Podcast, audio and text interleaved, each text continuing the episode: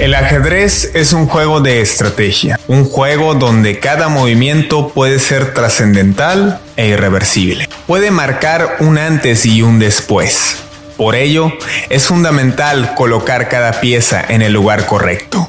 Es así como se mueven las decisiones de los grandes líderes del planeta. El escenario geopolítico es un tablero donde hombres fuertes buscan crear prosperidad para sus naciones donde las potencias buscan crear alianzas y zonas de influencia. La lucha eterna entre capitalismo y socialismo adquiere otro sentido en este siglo XXI.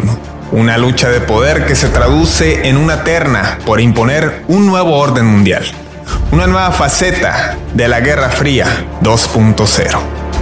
Esto es el tablero, la nueva Guerra Fría.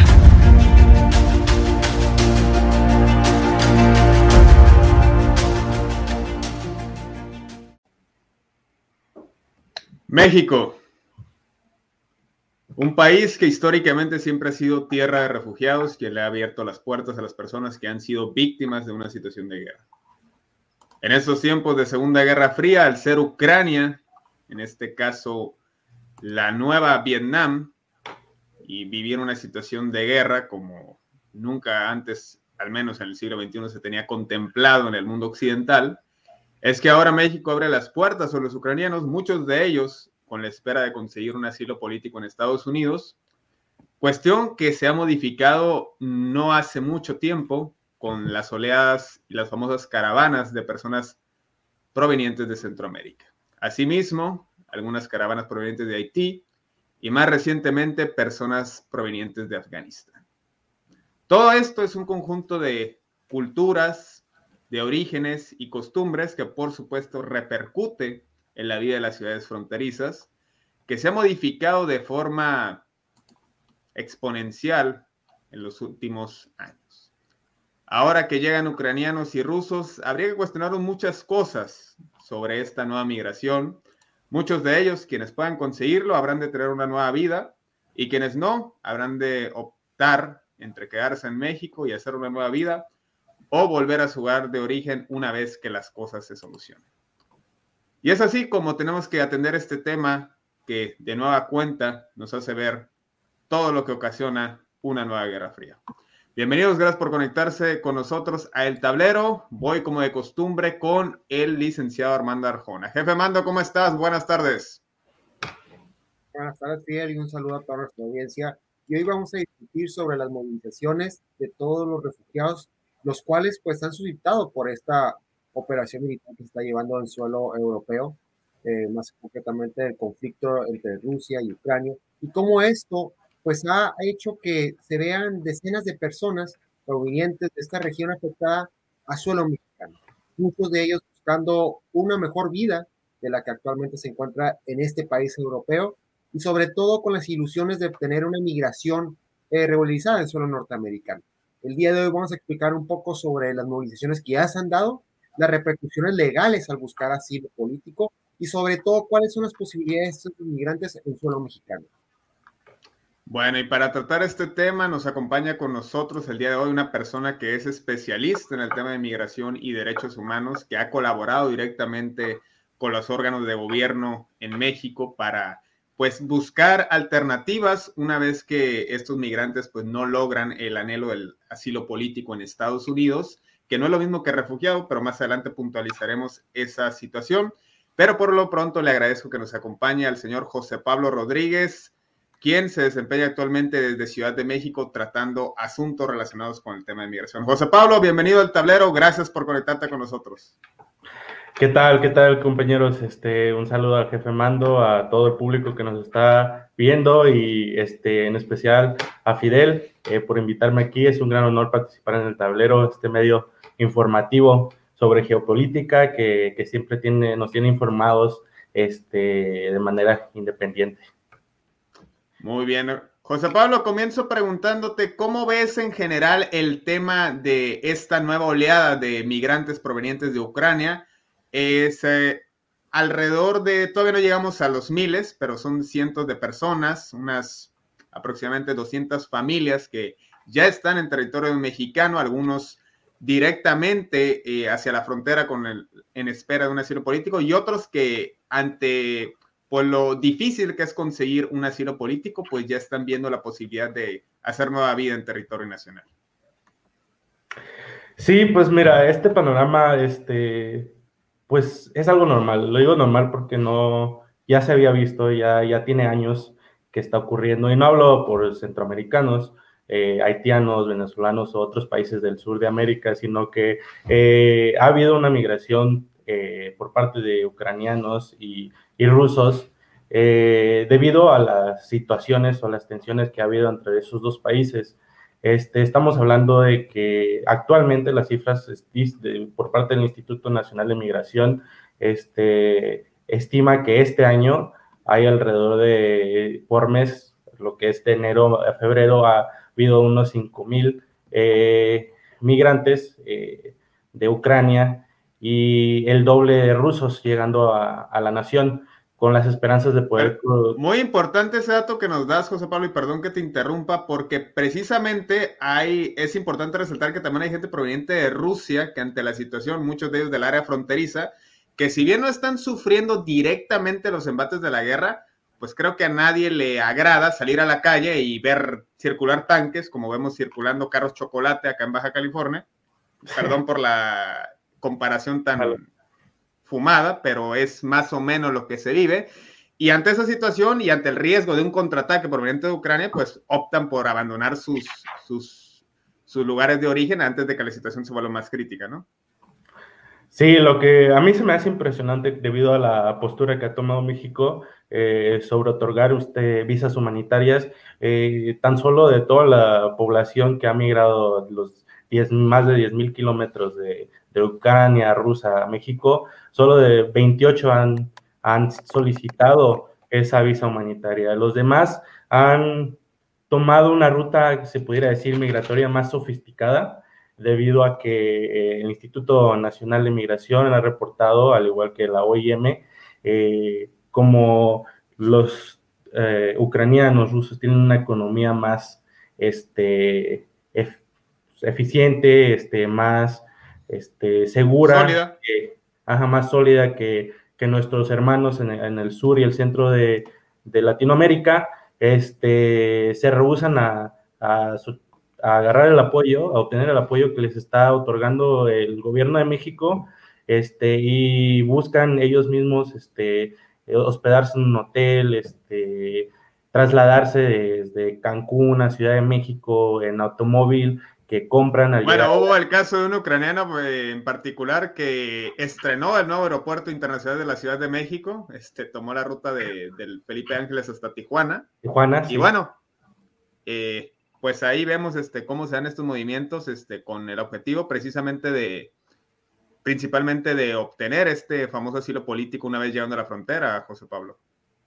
Sí, entonces este, e, es impresionante que pues esta nueva modalidad de migración, este, no, lo, no había visto antes, hasta ahorita, este, después de investigar y analizar la situación, este, a diferencia de nuestros compatriotas o nuestros hermanos de Centroamérica que eh, pasan un riesgo, o sea, un, largo camino, un, riesgoso camino hasta apostar sus vidas para poder llegar a Tijuana a comparación de eh, nuestros este, hermanos en Europa, que llegan pues de una forma más eh, sofisticada, más fácil por su eh, ventaja económica que tienen. Correcto.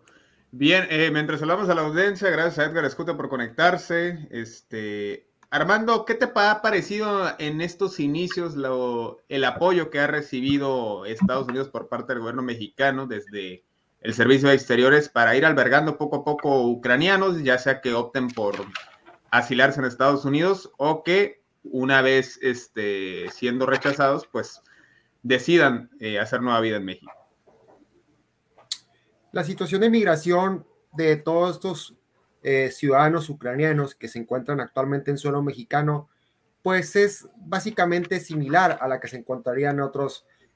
otros eh, migrantes de este mismo continente. Actualmente Estados Unidos, lo que viene siendo el mismo Departamento de Estado, ha expresado fuertemente su apoyo a la situación ucraniana. Sin embargo, no se ha establecido lo que es una, una, una solicitud especial para recibir a los ucranianos en suelo norteamericano en cualquier tipo de estado, en cualquier tipo de estado de migración. No se ha establecido un plan concreto, sin embargo, las estipulaciones que da este mismo instituto eh, norteamericano, pues son las cuales pues pueden acceder eh, lo que son estos migrantes ucranianos de una manera más de una manera más celere, con un poco más de celeridad, la cual pues podría eh, aplicar un migrante proveniente de un país como Haití o de otro país o de un país centroamericano. Dada que, pues como menciona José Pablo, pues la situación económica de estos mismos pues les permite pues acreditar una estabilidad económica. Inclusive estos mismos migrantes, pues los cuales pues que pueden contener ingresos mucho más altos de los de cualquier ciudadano promedio, podía aplicar de una manera mucho más fácil aplicando inclusive la visa de un inversionista, siendo el caso pues de muy unipersonal pues en esta comparación, pero es muy, es muy, eh, es de una manera muy, pero muy sencilla el poder establecer las mismas diferencias pues que de la migración la cual actualmente estamos acostumbrados, con la cual pues provienen de este mismo suelo europeo. Así que la situación aquí en México para poder regularizarse de manera migratoria, pues es una manera mucho más sencilla pues que la actual que el actual que se encuentra en suelo norteamericano, ya que nuestra misma ley de inmigración pues establece diferentes, eh, diferentes eh, categorías las cuales los migrantes pueden acceder. Cabe recalcar que cada uno de ellos pues gozan con los mismos derechos que establece nuestra constitución, al igual que los tratados internacionales a los cuales estamos suscritos. Así que de cierta manera el estar en suelo mexicano pues les garantiza todos los derechos y al igual que obligaciones, las cuales estipula esta misma ley de inmigración, en las cuales pues estos mismos migrantes pueden gozar inclusive establecerse de una manera en la cual pues puedan desarrollarse de una manera más, pero una manera más eh, personal, incluyéndose, agregándose a la economía personal. Muy bien. Ahora, José Pablo, eh, tú que has estado de cerca, estuviste mucho tiempo ahí en, en, Baja California, teniendo contacto con estas personas en, en la famosa garita del Chaparral en Tijuana. Eh, ¿hay, ¿Tienes información de cómo se da esto? Me explico. ¿Hay algún acuerdo explícito por parte de autoridades estadounidenses eh, para contener a, los migrantes que aspiran a asilo político? Les dice, espérame tantito lo que atiendo, te, doy 180 días, permanece en México mientras. ¿Cómo se da este fenómeno?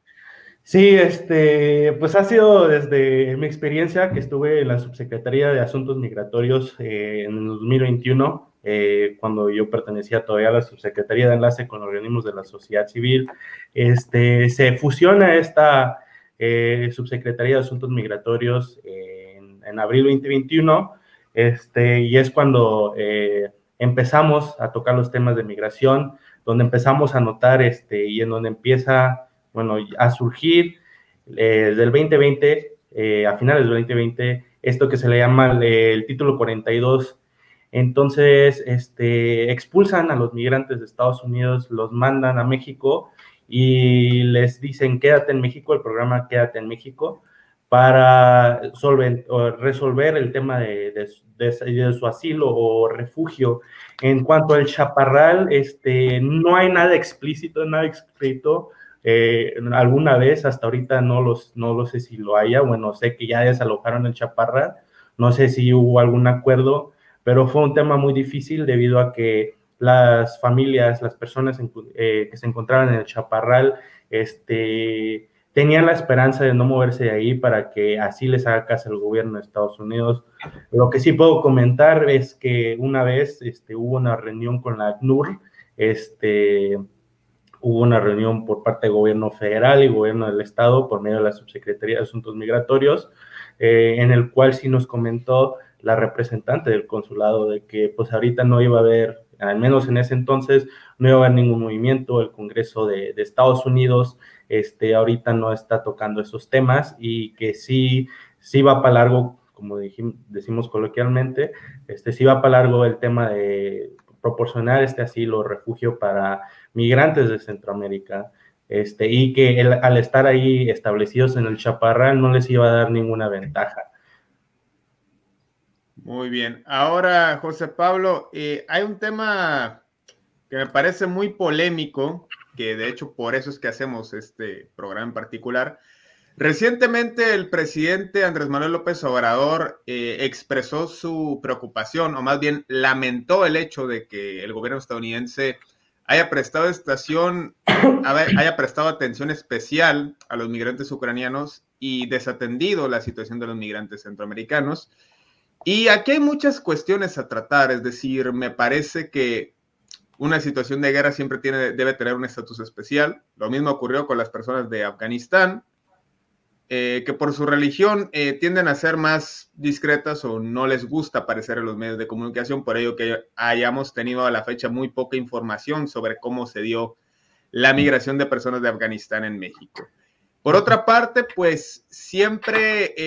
hay estigmas que ningún miembro del gobierno, ni de México, ni de Estados Unidos, me parece, van a, hablar abiertamente, pero sabemos que hay un estigma por qué tipo de persona puede ser alguien proveniente de Centroamérica o de Haití en relación a una persona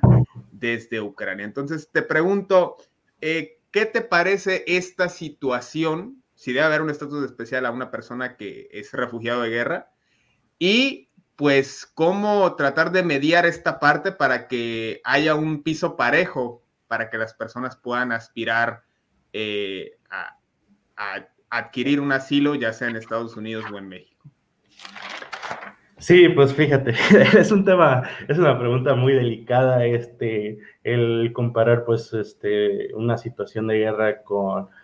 entre dos países, un conflicto entre dos países, y una persona tratando de huir de un conflicto que este, no buscan, al igual que en un país como lo que somos nosotros eh, y lo que es todo Latinoamérica, que eh, su propio país está causando la violencia o no tener las oportunidades para poder tener un buen calidad, una buena calidad de vida. Entonces, lo que los obliga a desplazarse a otros países vecinos este, por su mayoría a Estados Unidos para perseguir ese sueño americano.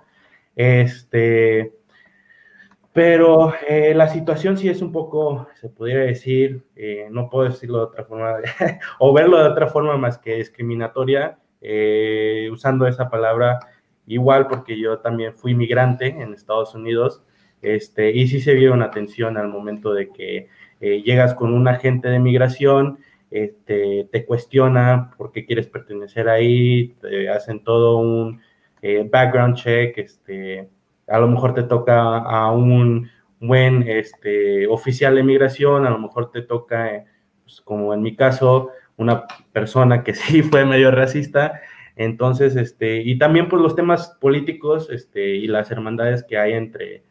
entre las naciones, por ejemplo, en Ucrania, pues es un punto, un país estratégico para Estados Unidos y para la OTAN, que creo que es algo que pues le está agilizando eh, el proceso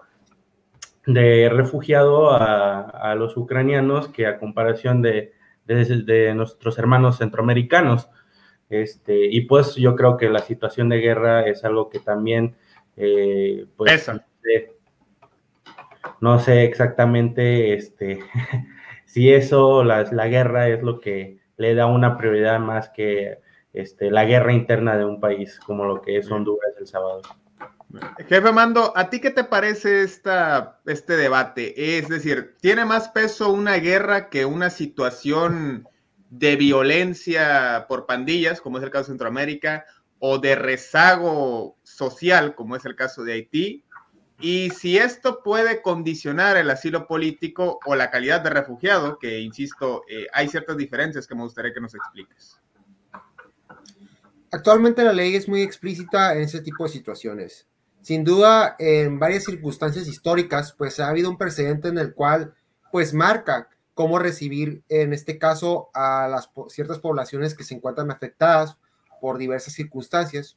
concretamente en casos de guerra, y cómo por ende se ha visto una migración pues masiva o mucho más agilizada eh, en, en, nuestro suelo mexicano. No, no, vamos a olvidar lo que pasó en la, en la misma situación de España, con la situación de la guerra de Franco, este, cómo fue este flujo de migrantes por parte de España en suelo mexicano. Circunstancias como esta pues marcan precedentes en los cuales pues se podía establecer un marco jurídico el cual podía proporcionar una mayor agilización en la misma en el mismo transporte y sobre todo que, esa migración, perdón que te interrumpa Armando, esa migración, producto de esa migración es que tuvimos el presidente que tuvimos en el año 2000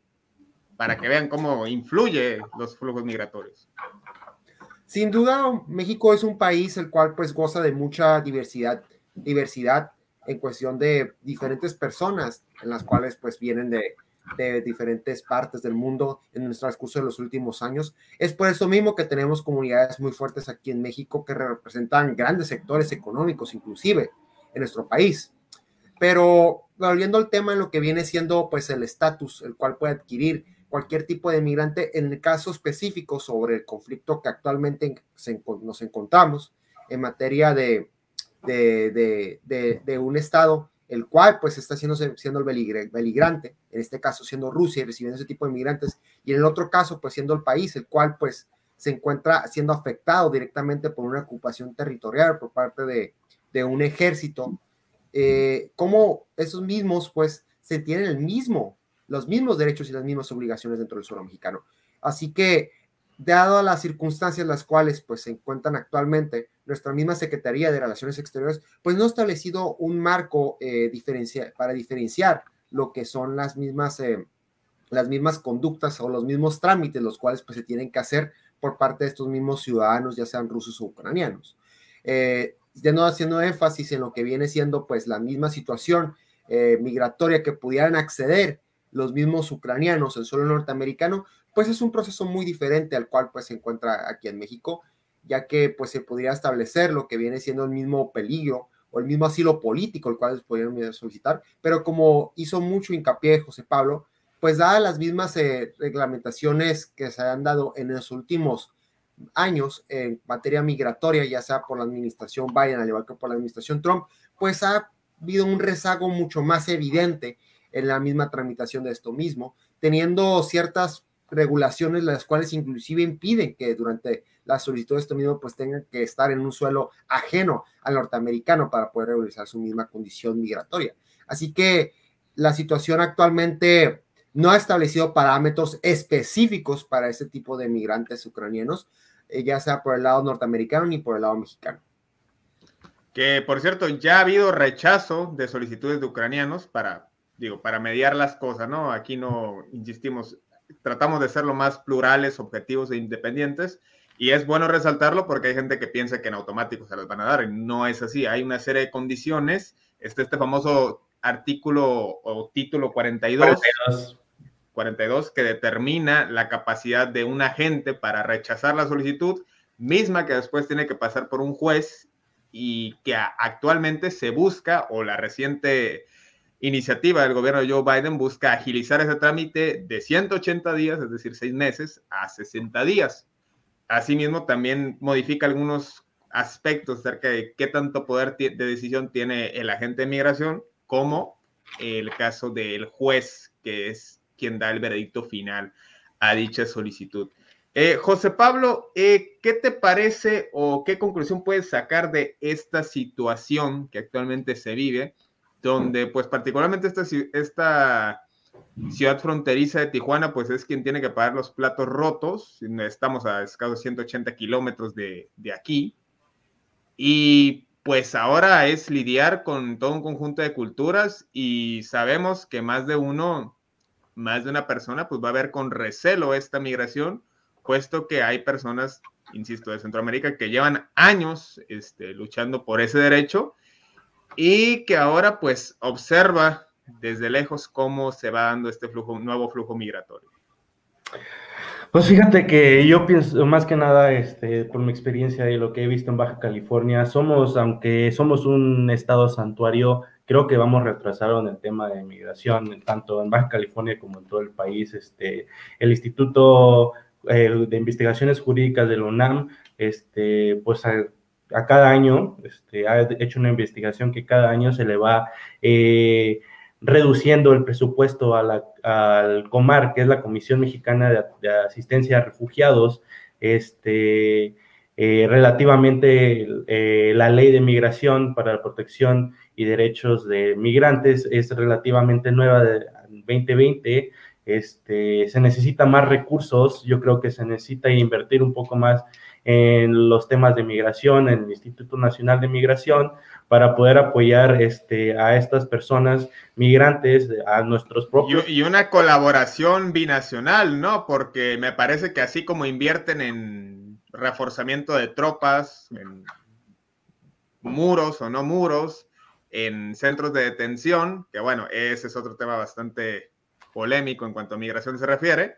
pues también habría que inversión, ¿no? O sea, si le están dando esta política que textualmente se llama quédate en México, pues entonces que le den recursos y elementos a México para poder contener a esos migrantes que, que quieren mantener de alguna manera alejados antes de estudiar su caso, ¿no?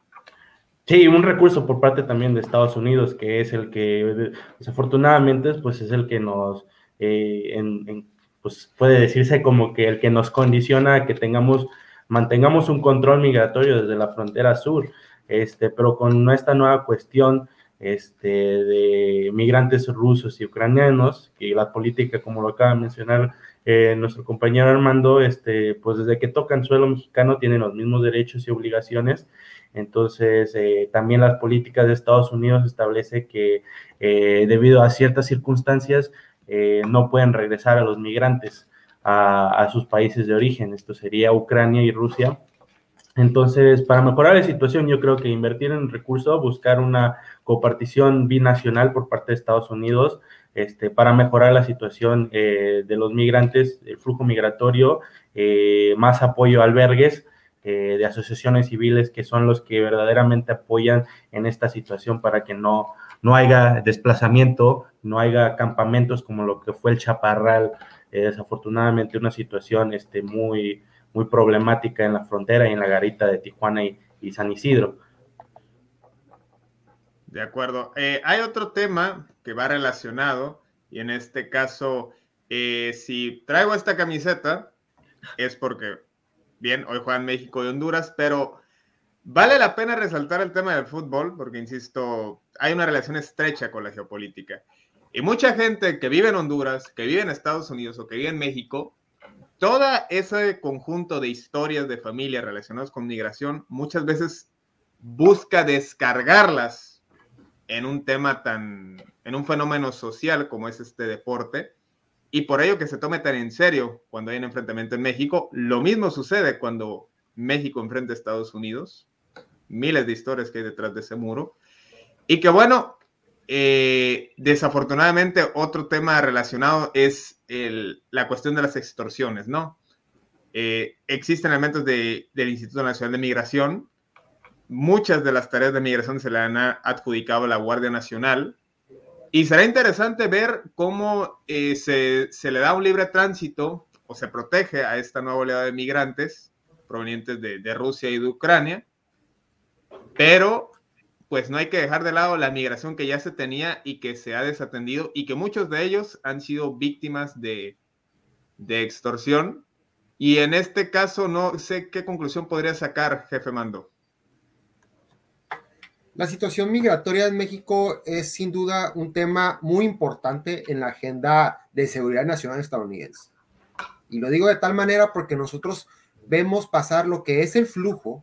y el reflujo migratorio que va a Estados Unidos y que regresa a Estados Unidos. Es por eso mismo que tiene que haber una relación bilateral muy, pero muy estrecha. Y no nomás en relación, sino también en materia económica, ya que actualmente eh, los apoyos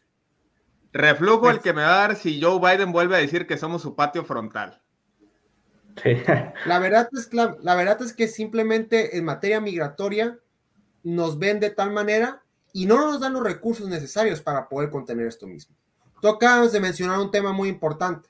Sí, es cierto que el Instituto Migratorio no es el que actualmente refuerza lo que viene siendo esos parámetros de seguridad en los puntos fronterizos para contener estas caravanas migratorias. He ahí que tiene que ver esta intervención por parte de esta nueva creada Guardia Nacional, la cual pues tiene como una de sus facultades pues es salvaguardar lo que viene siendo la estabilidad eh, de seguridad en suelo mexicano.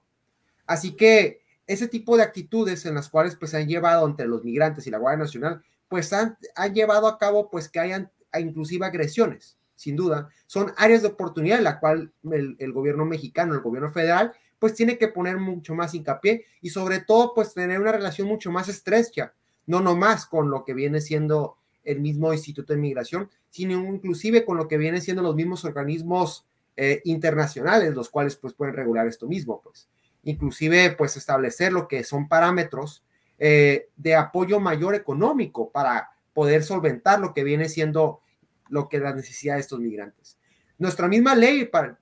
señala lo que viene siendo los mismos derechos que tienen estos migrantes al momento de ser, eh, ser susceptibles de algún delito, inclusive el derecho a un intérprete, el derecho a lo que viene siendo pues el, el, el resguardo de los mismos menores que se pueden ver involucrados en los mismos migrantes, pero lamentablemente del dicho a, o lo establecido la ley a la aplicación, pues no a veces se puede dar de la mejor manera por la misma falta de recursos. Así que de cierta manera tiene que, tiene que ver una mayor relación económica y sobre todo un plan conjunto, pues, para poder atacar todas esas problemáticas por el bien de los migrantes ya que es una problemática pues que compartimos geográficamente con Estados Unidos.